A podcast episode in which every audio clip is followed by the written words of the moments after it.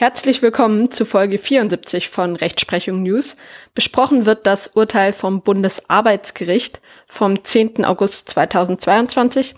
Es hat das Aktenzeichen 5 AZR 154 aus 22. Inhaltlich geht es in der Entscheidung natürlich um das Arbeitsrecht, denn das Urteil stammt ja vom BAG, aber es geht innerhalb der arbeitsrechtlichen Auseinandersetzung hier vor allem um Fragen des allgemeinen Schuldrechts. Der wesentliche Kern der Entscheidung ist, dass Arbeitnehmer, die aus einem Risikogebiet zurückgekommen, aber negativ getestet sind und gesetzlich nicht in Quarantäne müssen, auch arbeiten dürfen. Lässt der Arbeitgeber das nicht zu, muss er dennoch den vollen Lohn zahlen. Der Sachverhalt war der folgende. Ein Angestellter eines Berliner Unternehmens, eine Lebensmittelhändlerin, war im August 2020 wegen des Todes seines Bruders in die Türkei gereist. Damals war die Türkei vom Robert Koch Institut als Risikogebiet eingestuft. Die damals geltende SARS-CoV-2-Eindämmungsmaßnahmenverordnung des Landes Berlin sah nach der Einreise aus einem Risikogebiet grundsätzlich eine Quarantänepflicht von 14 Tagen vor. Ausgenommen waren aber Personen, die ein ärztliches Attest nebst aktuellem negativen PZR Testergebnis vorlegen konnten, der maximal auch 48 Stunden vor der Einreise gemacht wurde und keine Corona-Symptome aufwiesen. Im Betrieb der beklagten Lebensmittelhändlerin herrschte ein strengeres Hygienekonzept. Dieses eigene Hygienekonzept des Unternehmens regelte, dass Arbeitnehmer, die aus einem Risikogebiet zurückkehrten, für 14 Tage in Quarantäne mussten und den Betrieb nicht betreten durften. Ein Entgeltanspruch gab es nicht. Der Leiter der Nachtreinigung des Betriebs legte nach Rückkehr aus der Türkei ein Symptomfreiheit bestätigendes Attest sowie zwei negative PCR-Tests vor. Einer war vor der Abreise in der Türkei gemacht worden und einer nach der Einreise in Deutschland. Der Kläger wollte arbeiten. Doch der Zutritt zum Betrieb wurde ihm für 14 Tage verwehrt. Die Lebensmittelhändlerin zahlte auch keine Vergütung. Für den Zeitraum wären etwas mehr als 1500 Euro Lohn angefallen, brutto.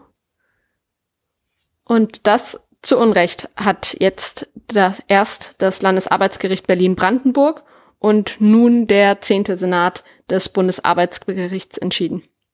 Das BAG ist der Ansicht, dass die Arbeitgeberin zur Zahlung des Arbeitslohns für die 14 Tage verpflichtet ist. Die Lebensmittelhändlerin ist mit der Arbeitsleistung, die der Mitarbeiter angeboten hatte, in Annahmeverzug gewesen. Dem Kläger steht deshalb der volle Lohn zu.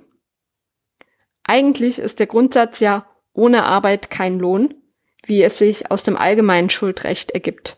Denn in Paragraph 326 Absatz 1 BGB ist in Satz 1 im ersten Halbsatz geregelt, braucht der Schuldner nach Paragraph 275 Absatz 1 bis 3 BGB nicht zu leisten, entfällt der Anspruch auf die Gegenleistung.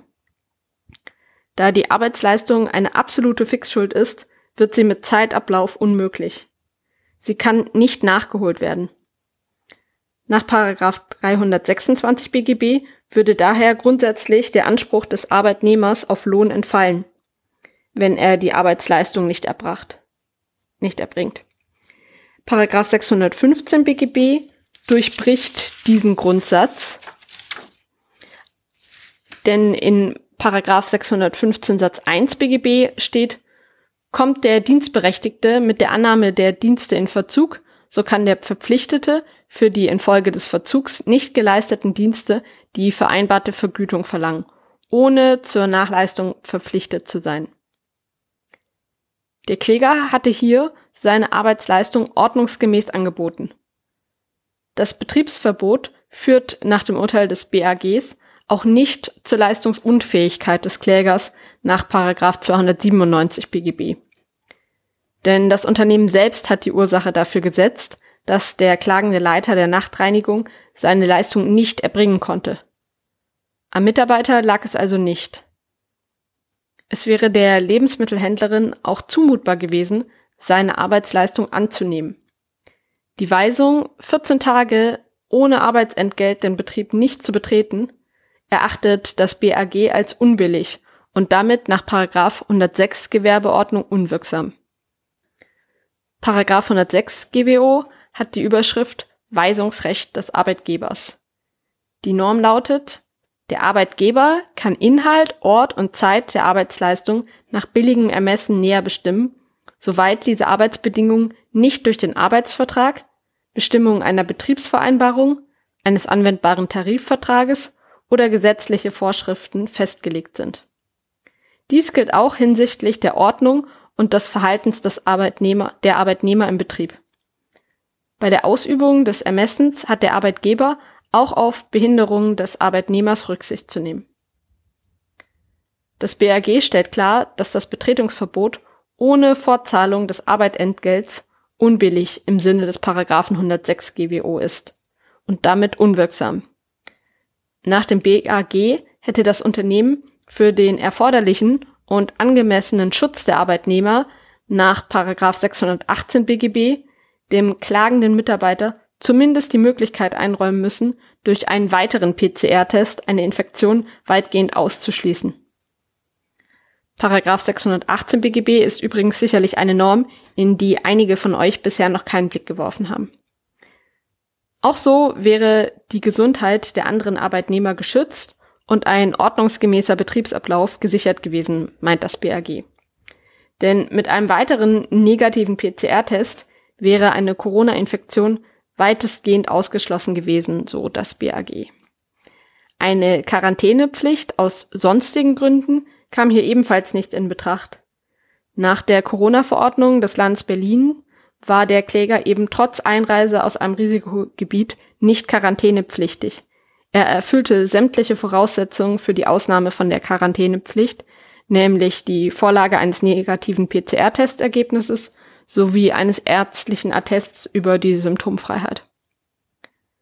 Wenn also die gesetzlichen Regelungen keine Quarantänepflicht vorschreiben, kann ein Arbeitgeber nicht einseitig den Beschäftigten eine Quarantänepflicht auferlegen und ihnen zudem auch noch das Gehalt vorenthalten.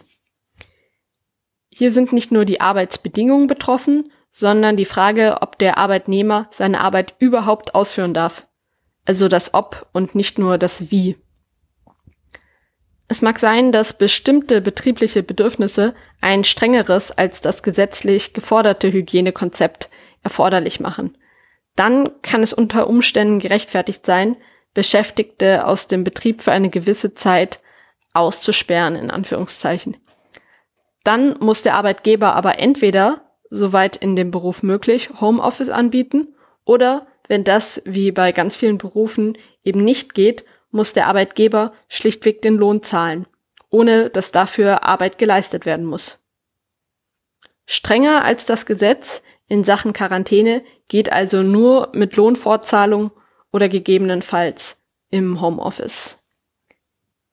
Die Entscheidung, ein strengeres Hygienekonzept zu verfolgen, liegt schließlich in dem Verantwortungs- und Risikobereich des Arbeitgebers. Dann muss er aber auch ihre, die wirtschaftlichen Konsequenzen tragen. Die Beschäftigten jedenfalls müssen sich nicht in ihrer Reisefreiheit durch betriebliche Belange einschränken und sich keinen Lohnverlust gefallen lassen, wenn sie die gesetzlichen Erfordernisse einhalten. Alternativ kommt auch eine Betriebsvereinbarung in Betracht. Mitzunehmen aus dem Urteil ist insgesamt vor allem, dass Arbeitnehmer, die aus einem Risikogebiet zurückgekommen, aber negativ getestet sind und gesetzlich nicht in Quarantäne mussten, auch arbeiten dürfen. Lässt der Arbeitgeber das nicht zu, muss er dennoch den vollen Lohn zahlen. Und dann ganz zum Schluss drei kurze Hinweise. Erstens, auf der Seite examenerfolgreichshop.myshopify.com findet ihr Smartphone-Hüllen, T-Shirts und vieles weitere, zum Beispiel mit der Aufschrift Lawcoholic Lawsome und ähnlichem. Dort findet ihr neben tollen Laptop-Taschen, Handyhüllen, T-Shirts, Hoodies, Beanies, auch Badetücher, Trinkflaschen, Tassen, Mauspads und Schürzen.